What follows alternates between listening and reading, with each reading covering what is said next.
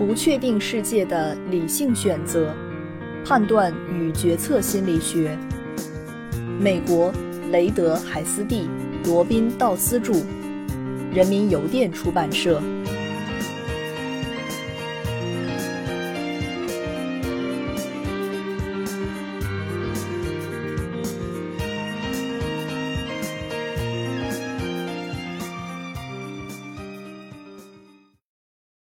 第二章第六节，仅考虑未来的理性，忽略沉没成本的理念，也只是近些年才在现代决策理论中逐渐兴起。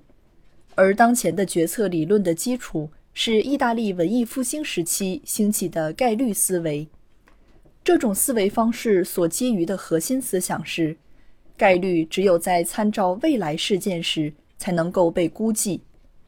比如下面的情境。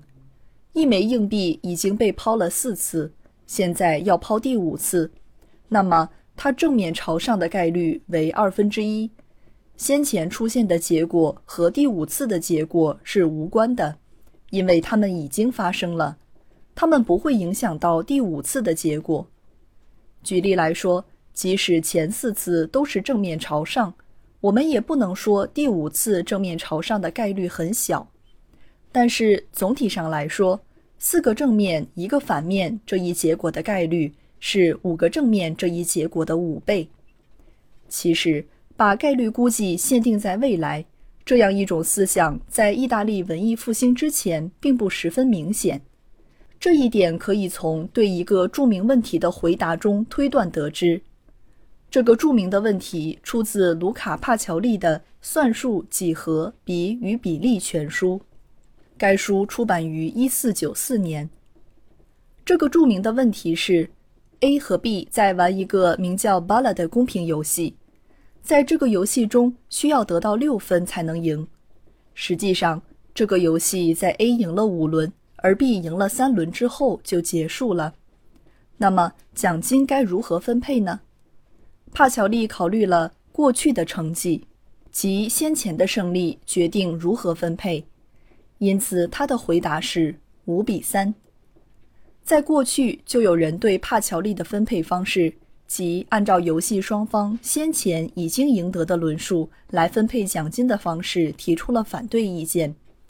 帕乔利的分配方式就意味着，不论 A 赢得的游戏轮数是一次、两次、三次、四次还是五次，只要 B 赢得的轮数为零的话，那么 A 获得的奖金都是一样的。也就是全部奖金。显然，这与 A 赢得的游戏轮数越多，他所处的地位越有利这最初的游戏规则相矛盾。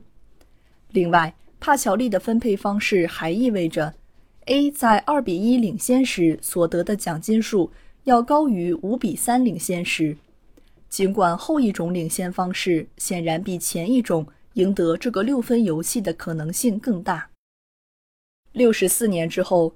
G.F. Paveron 提出了一种解决方式，这一方式既能避免上面列举的问题，又符合仅考虑未来事件的原则。根据 Paveron 的方法，连续得分越多，奖金的比例也越高，并且五比三领先的游戏者比二比一领先的游戏者应该得到更高比例的奖金。Pavron 的核心思想是。奖金的分配应该取决于游戏参与者未来的赢得六分游戏的概率。这种解决方式基于两个原则：第一，从当下的情形向前看，即向未来看。如果 A 作为第一个赢得六轮游戏的人的概率为 P，那么 A 理应得到的奖金比例也应是 P。第二。通过分析 A 或 B 总分达到六分之前剩余的所有可能情况来计算 P。下面以 A 和 B 的得分为五比三来说明这种计算方法。当 A 以五比三领先时，B 第一个赢得六分的唯一方式是连赢三轮，因为该游戏是一个公平游戏，因此这一概率为二分之一乘二分之一再乘二分之一。结果是八分之一。这样一来，由于 B 获胜的概率为八分之一，所以 A 获胜的概率则为八分之七，因此奖金应该按照七比一的比例进行分配。当然，我们也可以用相似的计算方法，首先计算出 A 第一个赢得六分的概率。同样的，当 A 以二比一或其他比分领先时的计算方法大同小异。当然，如果 A 已经赢得了六分，那么他获胜概率为一，他就该获得全部的奖金。一般来说，只有在估计当前概率以及关于未来状态的意愿时，过去事件才是相关的。一枚硬币在先前的二十次抛掷中有十九次正面朝上，这一结果可能是有偏差的，因此在第二十一次抛掷它时，正面朝上的概率要大于二分之一。我们做出上述判断是理性的。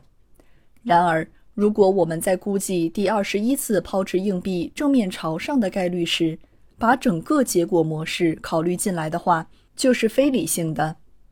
对概率的理性估计以及由此而做出的理性决策，都建立在过去和未来之间有一个非常清晰的界限之上。理性的决策建立在对未来可能性及后果。进行透彻评估的基础上，过去为未来可能发生的事件提供了信息，也仅仅在这种情况下，过去才是相关的。理性的决策还需要放弃沉没成本，除非这一放弃带来新的问题，而且所带来的问题超出了其带来的利益。